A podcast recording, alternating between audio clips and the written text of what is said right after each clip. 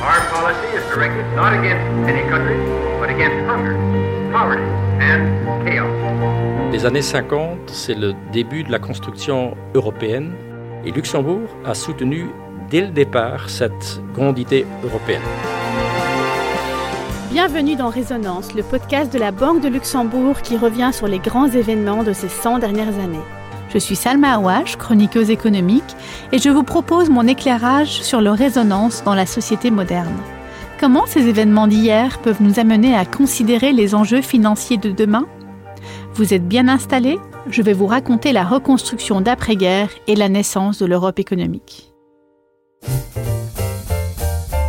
C'est après la guerre que Christian Dior défraie la chronique avec une collection New Look. En 1947, et comme tous les grands artistes, il annonce une période de reconstruction et de faste. Le trauma de l'après-guerre a fait place à une exubérance de tous les possibles. La même année, le général George Marshall présente à l'université d'Harvard un plan de reconstruction mondiale qui porte encore son nom.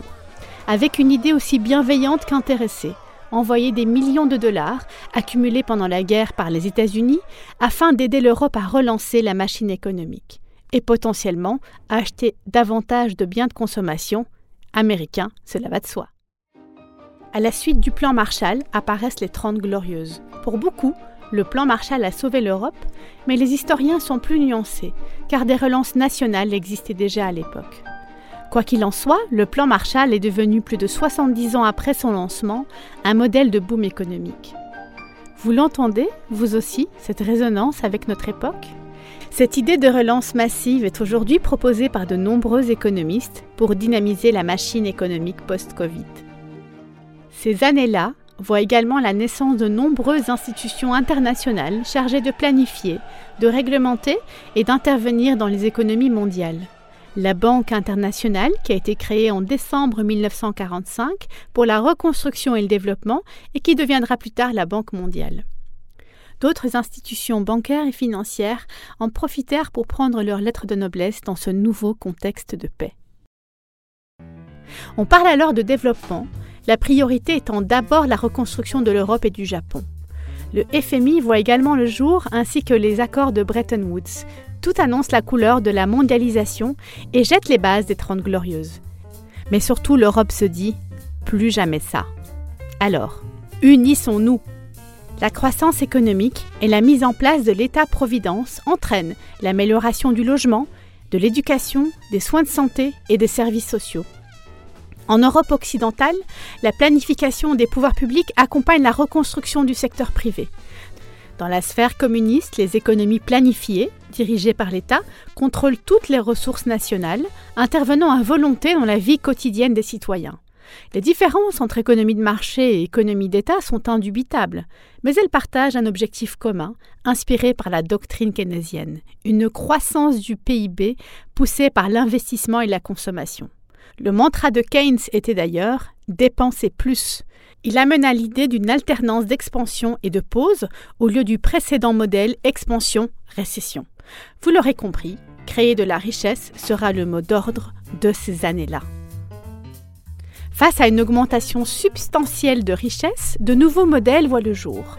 D'une part, la société de consommation et d'autre part, les placements investissements. La question que l'on peut se poser, c'est quels en sont les impacts pour le Luxembourg et pour la construction européenne.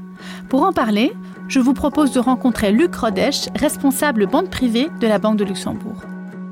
Les années 50, c'est le début de la construction européenne. C'est le 9 mai 1950 que Robert Schuman, donc à l'époque ministre des Affaires étrangères euh, en France, est né à Luxembourg, qu'il a prononcé son discours sur l'intégration du marché de l'acier et du charbon européen, euh, qui est aujourd'hui perçu ou considéré comme l'acte fondateur de l'Union européenne.